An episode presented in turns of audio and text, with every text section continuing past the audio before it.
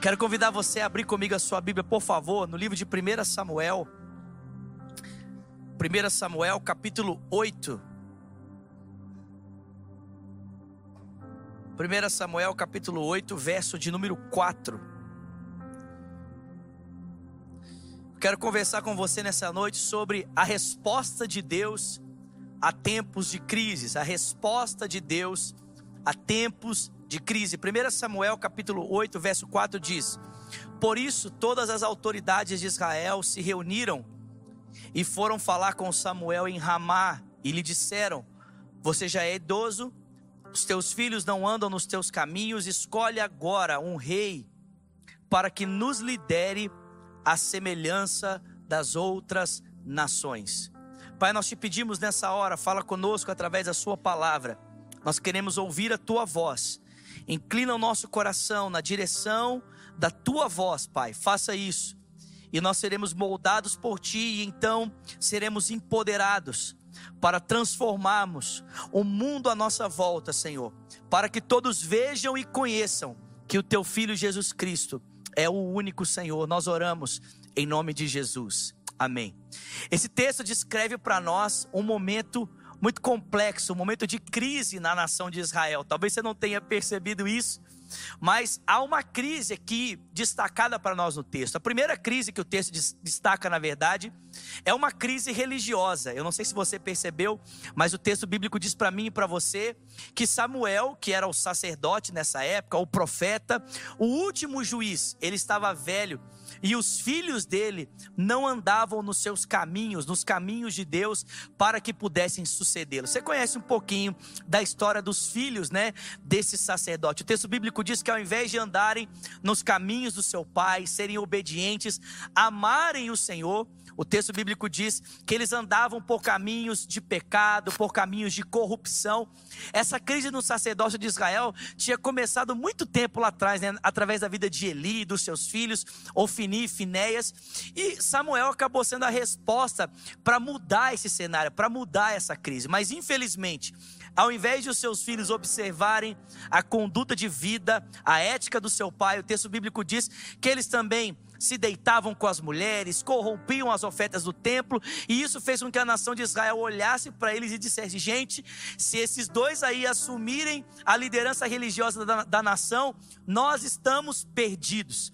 Então o texto descreve para mim e para você um momento complexo, um momento delicado na estrutura religiosa da nação de Israel. O templo estava ali vivendo dias difíceis, afinal de contas, os sacerdotes que iam suceder Samuel não temiam a Deus, não amavam a Deus. Mas a crise não era apenas religiosa, a crise, a crise também ela era social. Por quê? Porque o texto bíblico diz para mim e para você que a nação de Israel disse assim para Samuel: Nós queremos um rei que nos lidere no modelo das outras nações. Algumas pessoas pensam que Deus tinha um problema, né, com um rei, com uma figura, né, política. E na verdade Deus nunca teve problema com isso. Aliás, o livro de Juízes deixa isso muito claro para nós, que aquelas crises constantes que a nação de Israel vivia ali em Juízes, né, pela falta de um líder, estava para ser resolvido. O livro de Juízes sempre repete essa frase. Tudo isso estava acontecendo na nação de Israel porque lhes faltava um líder, lhes faltava um líder. Mas a questão é a seguinte: Deus queria um líder que o representasse, mas o povo estava pedindo um rei no modelo das outras nações. Qual que é essa diferença de um rei que representava a autoridade de Deus para um rei no modelo das outras nações? É que nas outras nações o próprio rei era Deus, né? Essa autoridade divina e humana nas outras nações ela se confundia. Em Israel, a intenção de Deus era que a, autoridade política refletisse a autoridade de Deus, mas ele não seria a própria autoridade divina, ele seria apenas um representante. Mas o povo de Israel, por causa desse contato e vivência, né, com a cultura dos povos à sua volta, decidiu que queria para si um rei no modelo das outras nações. Se eu pudesse usar uma palavra do nosso tempo para descrever o que é que a nação de Israel estava vivendo aqui, eu poderia dizer para você que a nação de Israel estava vivendo um momento de secularização. O que, que é isso, Vinícius? Eu posso dizer para você que a nação de Israel estava deixando Deus de fora dos assuntos da vida política, da vida comum. Então, Deus, o assunto Deus, a pessoa de Deus, tinha relação lá com o templo, com o sacerdócio, né, com as coisas que Samuel fazia. Mas a nossa vida civil aqui, a nossa vida política, a forma como nós vamos dirigir a nação no presente e no futuro, Deus não precisa estar envolvido com isso, não. Nós precisamos é de um rei no modelo das outras nações. Então Israel, gente, está vivendo uma crise religiosa, porque o futuro do sacerdócio está comprometido. Nós estamos vendo aqui uma crise social, porque os valores da nação para escolherem o seu presente e futuro não levam Deus em consideração. E o livro vai continuar apresentando para nós uma crise política. Afinal de contas, o homem que foi escolhido por Deus e consequentemente pelo povo para ser o primeiro rei da nação de Israel foi Saul. E você conhece a história dele. Ele começou muito bem, apesar de alto, apesar de se destacar entre o povo. O texto bíblico diz que ele se sentia muito pequeno, muito inferior, aliás, se sentia até mesmo incapaz de assumir aquela função. No dia da sua posse, ele se escondeu né, atrás das malas ali, né, para que ninguém o visse, para que de repente aquela posição de fato não fosse entregue nas mãos dele. Mas com o passar do tempo e a partir das suas vitórias militares, Saul foi começando a se sentir grande, a se sentir poderoso, a se sentir capaz. Saul foi começando a se sentir, né, como a gente costuma dizer aí no Brasil, né, a última Coca-Cola no deserto, né, começou a se sentir a última, a última traquinas do pacote, e ele começou a se achar superior e começou a pensar que ele não precisava mais de Deus. Começou a construir monumentos em honra ao seu nome, começou a levar a nação a andar né, de acordo com as suas diretrizes e não mais nas diretrizes que Deus havia estabelecido para ele. E por final, Saul estava tão desejoso de ter poder, de ter poder, que até mesmo ele estava tentando corromper, né, tomar para si o próprio é, poder que havia sido atribuído apenas ao sacerdote, apenas a Samuel. E foi por causa disso que o Senhor então o rejeitou para estabelecer um rei no outro lugar. Olha que interessante, é, é distinto os motivos pelas quais Israel passa uma crise, mas é uma crise que toca a sociedade de Israel como um todo. Toca a esfera política, toca a esfera civil, toca a esfera religiosa, todas as dimensões da sociedade estão sendo corrompidas por causa dessa crise que está tocando a nação de Israel. E, gente, é muito semelhante. Os motivos são distintos, mas é muito semelhante ao momento que nós estamos vivendo, porque a gente passa por uma crise que acaba tocando vários setores da sociedade.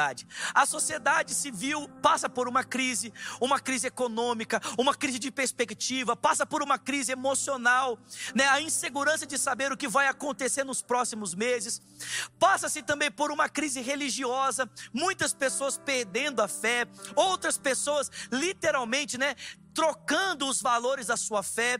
E o mundo inteiro passa por uma crise política. Os políticos não têm respostas para esse momento. Uma hora a pandemia vai acabar, outra hora não vai acabar, uma hora vai abrir o comércio, não vai abrir o comércio. Não se sabe o que fazer. O mundo também vive uma crise. E a pergunta é: qual foi a resposta de Deus para a nação de Israel naquele cenário de crise? O que que Deus fez? O que que Deus disse? Qual foi a resposta de Deus? Porque certamente, irmãos, aquela resposta serve muito para nós hoje. E sabe qual foi a resposta de Deus? A resposta de Deus para uma nação em tempos de crise foi levantar um menino chamado Davi. A resposta de Deus para uma nação em crise foi levantar alguém para fazer a diferença, alguém para mudar aquele curso, para mudar aquela história. A Bíblia diz que Deus encontrou em Davi um homem segundo o seu coração. E eu quero dizer para você nessa noite: a resposta de Deus para essa crise continua sendo a mesma. A resposta de Deus continua sendo o seu povo, continua sendo a igreja, continua sendo aqueles que têm um coração voltado para Ele, entregue para Ele, rendido para Ele. Você é a resposta de Deus para esse tempo. A resposta de Deus para esse tempo não está na política, não está na economia, não está na ciência, todas essas coisas são importantes e Deus, claro, pode usar dessas coisas, sim, para levar o nosso mundo a um momento melhor. Mas, irmãos, a resposta de Deus para esse tempo está no seu povo, está na sua igreja. E sabe o que é interessante? A única coisa que Deus precisou encontrar em Davi para levantá-lo para esse tempo de crise foi ver nele um coração segundo o seu coração. O texto bíblico diz que Davi foi escolhido não porque ele era o mais sábio, não porque ele era o mais importante, não porque ele tinha uma grande popularidade, não, pelo contrário, a Bíblia diz que Deus escolheu Davi porque achou nele um homem segundo o seu coração. E essa expressão coração na Bíblia, ela é muito importante. Em Provérbios 4 diz: De tudo que se deve guardar, guarda o seu coração, porque deles dele procedem as saídas, as fontes da vida. Preste atenção, do seu coração procedem as fontes da sua vida. Para onde o seu coração se inclina, para onde o seu coração se volta, em outras palavras, aquilo que você ama é aquilo que você vai se tornar. Para onde os seus amores se voltam, aí está o seu coração e a sua vida se inclina nessa direção. Em outras palavras, quando Deus diz: Achei em Davi um homem no meu coração, sabe o que Deus está dizendo? Que encontrou em Davi pensamentos, sentimentos, planos, propósitos, desejos que estavam alinhados ao coração do próprio Deus. Deus viu em Davi planos, propósitos, práticas, desejos que estavam alinhados ao seu coração. E eu pergunto para você nesse dia: será que Deus pode encontrar em mim e em você planos, propósitos, práticas, desejos que estejam alinhados ao seu coração? Será que Deus pode encontrar em nós projetos que não tocam apenas a nossa vida, mas tocam a vida de outras pessoas. Em outras palavras, Deus olhou para Davi e falou assim: Cara, esse cara tem sonhos para essa nação que concordam com os meus sonhos. Esse cara tem projetos para essa nação que concordam com os meus projetos. E foi exatamente isso que fez com que Deus escolhesse Davi, a despeito do que todo mundo pensasse sobre ele no seu tempo. Gente, presta atenção. A família de Davi não acreditava nele. A sociedade o desconhecia. O próprio Saul, quando se deparou com Davi, falou: Cara, você não vai dar conta. Mas, irmãos, preste atenção. Independente do que as pessoas pensavam a respeito de Davi, ele foi o homem escolhido por Deus para fazer diferença no seu tempo. Ele foi o homem escolhido por Deus para ser levantado, para transformar a realidade dos seus dias. E eu não sei se você entende isso, mas Davi foi um uma resposta tão significativa e tão eficaz de Deus para aquele tempo, que mesmo, né, tendo levado um longo processo para que Deus o preparasse para assumir aquela função, a Bíblia mostra para a gente claramente, gente, Davi foi um reformador social maravilhoso. Davi mudou a história do seu povo.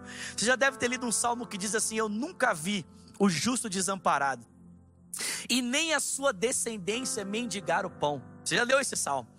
Sabe quando esse salmo foi escrito? Esse salmo foi escrito no tempo de Davi. Porque ele trouxe, né, através dele o Senhor trouxe tanta prosperidade que ninguém tinha falta de nada. Ninguém tinha falta de nada, havia prosperidade, havia suprimento para todas aquelas pessoas. Mas, gente, Davi não foi apenas um reformador social no sentido né, econômico, ele fez muitas outras coisas. Davi também foi um reformador religioso. Ele mudou a perspectiva de culto, ele mudou a forma das pessoas pensarem a relação com Deus. Quando você olha para a Bíblia Sagrada, a primeira pessoa no texto bíblico a introduzir, né, música no ambiente do templo, a primeira pessoa a estabelecer adoração 24 horas por dia, sete dias por semana, sabe quem foi? Foi Davi. Davi foi um reformador religioso, ele trouxe a nação de volta para o Senhor. Quando ele assumiu o governo da nação, a primeira medida dele foi buscar a arca de volta, trazer a presença de Deus, a bênção de Deus para o seu povo. Davi foi um reformador social, Davi foi um reformador religioso, e é claro, ele foi um reformador político. Gente, não sei se vocês entendem isso. Mas o reinado de Davi, o governo de Davi, ele é tão, tão precioso, que o Novo Testamento diz para a gente: vocês querem entender o reinado de Cristo? Vocês querem entender como é que vai ser quando Jesus assumir o trono da nação de Israel? Vocês querem entender o que é que vai acontecer Quando Jesus voltar e assumir o governo do mundo todo, olha para o reinado de Davi. Gente, o reinado de Davi se tornou o paradigma, o parâmetro para a gente entender Jesus como rei prometido à casa de Israel. O texto bíblico diz em 2 Samuel capítulo 7 que foi do trono de Davi, da sua linhagem, que Deus levantou aquele que o sucederia e permaneceria no trono para sempre. Talvez você olhe para você hoje e fale assim, cara, o que que eu posso fazer? Que tipo de capacidade? Que tipo de habilidade eu possuo nesse tempo? Para ser resposta de Deus, Vinícius, as questões são tão complexas, os dilemas são tão complexos. O que, que eu posso fazer? Eu pergunto para você: você tem um coração como o coração de Deus? Você tem sonhos, planos e propósitos que estão alinhados aos propósitos de Deus? Existe uma frase de um grande grande pregador da história, um, um grande homem de Deus chamado John Wesley. John Wesley dizia: Dê-me cem homens, dê-me cem homens que temem a Deus e odeiam o pecado, e eu posso virar esse mundo de cabeça para baixo. Dê-me cem homens que amem a Deus, odeiem o pecado, não temem a morte, e eu posso virar esse mundo de cabeça para baixo. Gente, hoje mais do que nunca, Está claro para mim e para você que nós precisamos muito mais do que pessoas preparadas nos cenários do mundo à nossa fora. Nós precisamos de pessoas com caráter, caráter forjado, coração voltado para o Senhor, amores que são inclinados aos amores de Deus para fazerem parte desse plano e propósito para ocuparem lugares e posições que vão fazer diferença, porque porque são pessoas que não têm os seus amores voltados para si mesmo, para o seu egoísmo, para a sua própria narrativa, mas os seus amores voltados para os sonhos, planos e propósitos de Deus. Eu pergunto para você, esse é o seu coração? É isso que passa aí dentro de você? Porque se nessa noite Deus olhar para mim e para você e encontrar em nós um coração como o coração de Davi que diz: Achei em Davi um homem segundo o meu coração. Então, irmãos, é tudo isso que Deus precisa para nos inserir nos seus planos e propósitos e nos usar poderosamente para esse tempo. A resposta de Deus para a nossa crise é a sua igreja. Nós somos a resposta. A resposta de Deus para o mundo é a sua igreja somos nós. Isaías 60 diz: Levanta e resplandece, porque já vem a tua luz, e a glória do Senhor nasce sobre ti. As trevas cobrem os povos, a escuridão está cobrindo a terra, mas sobre você nasce a glória do Senhor. Sobre ti resplandece o brilho da glória de Deus. Sabe, queridos, é claro que nós veremos o nosso mundo totalmente transformado apenas um retorno de Cristo.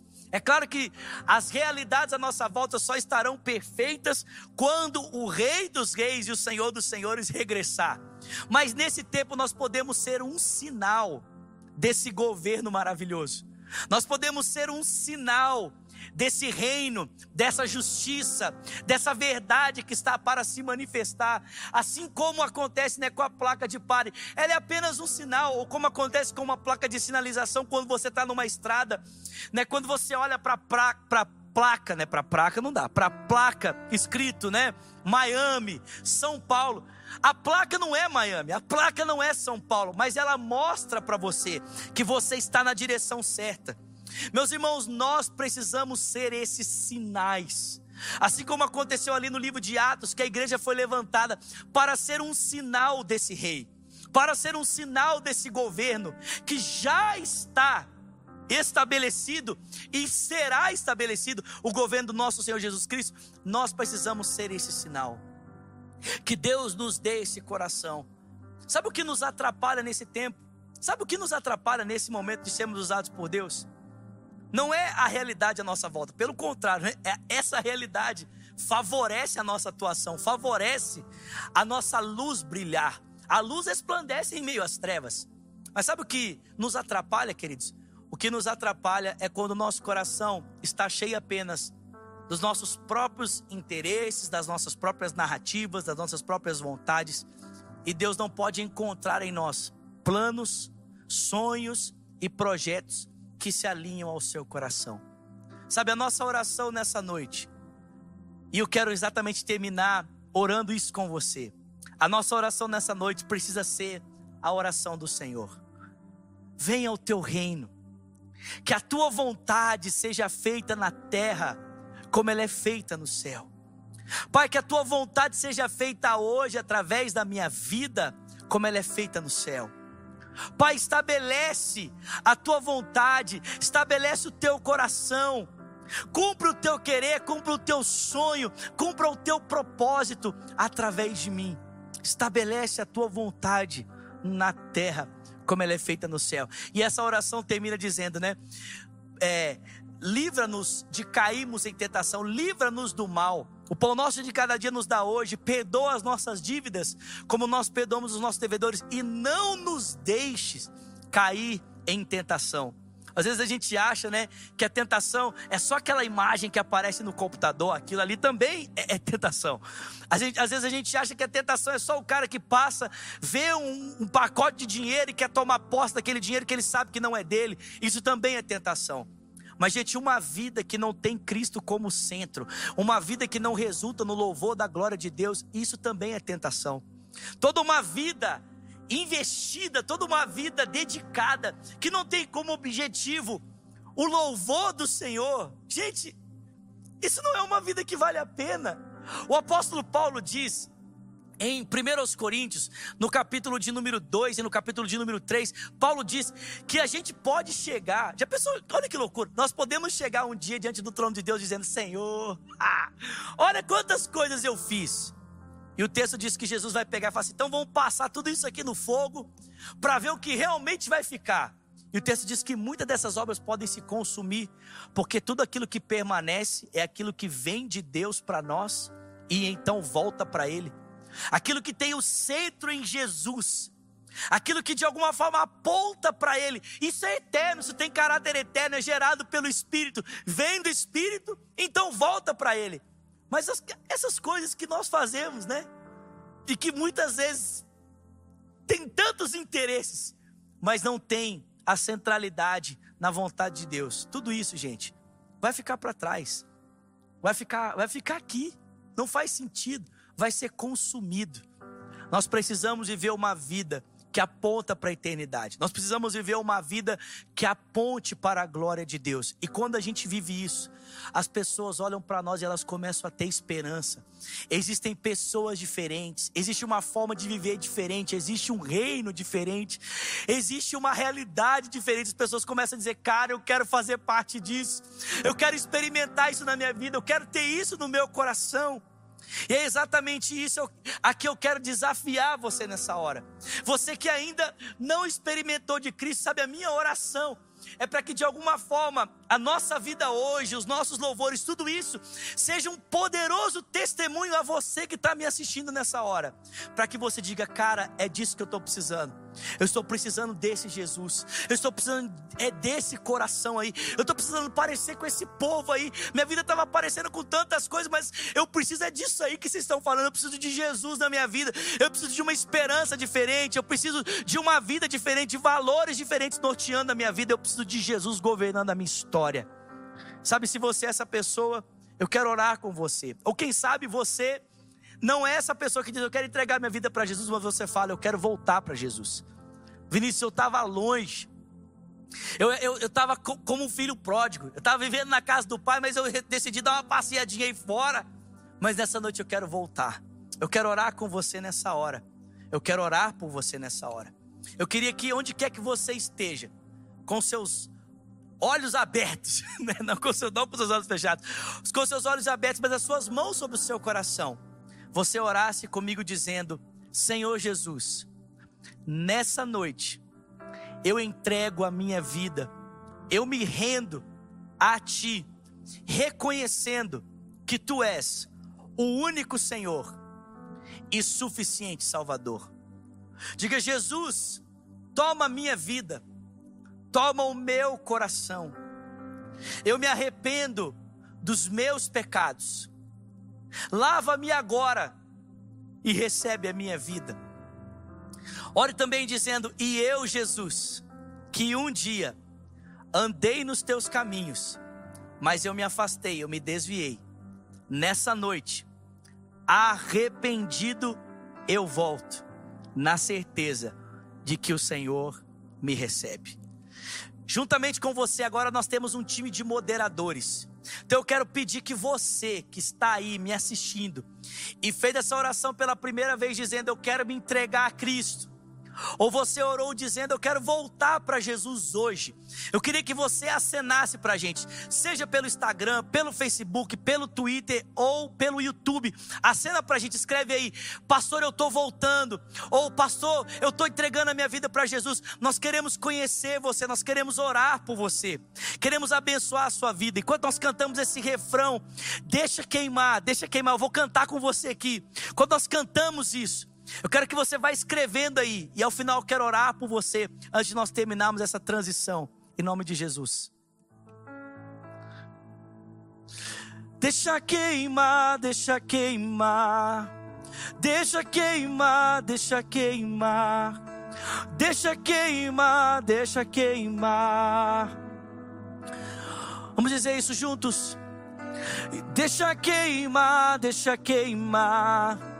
Deixa queimar, deixa queimar. Deixa queimar, deixa queimar.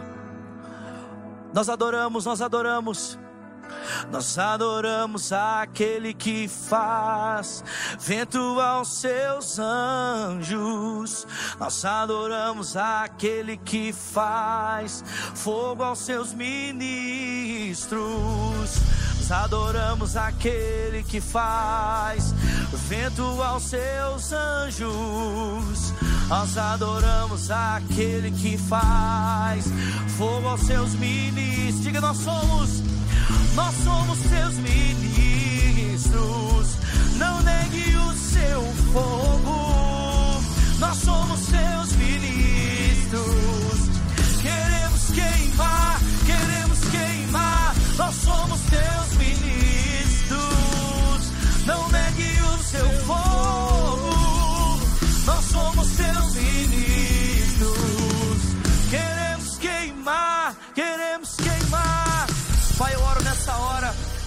Que nos assistem.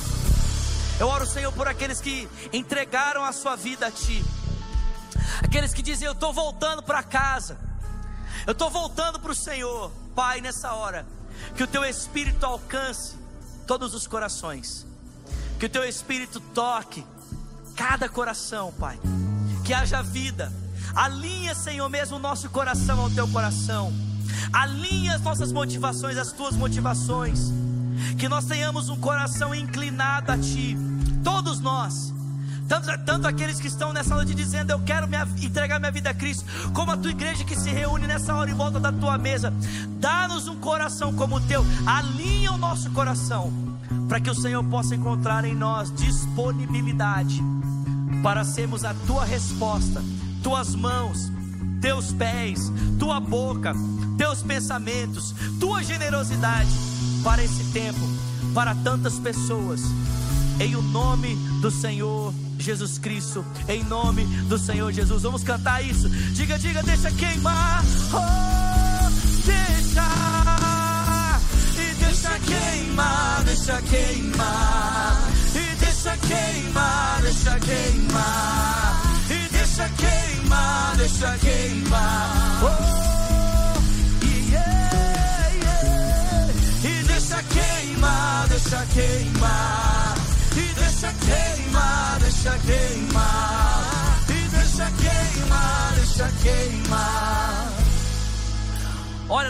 esqueça de de se inscrever nas nossas redes sociais. Se você ainda não nos segue no Instagram, no Twitter, no Facebook, no YouTube, se inscreva lá, deixe o seu comentário. Amanhã, se Deus quiser, 8 e meia horário de Orlando, 9 e meia horário do Brasil, voltamos com mais um Night of Hope. Amanhã transmitindo Rocket para você. Então vamos estar juntos. Deus abençoe a sua noite.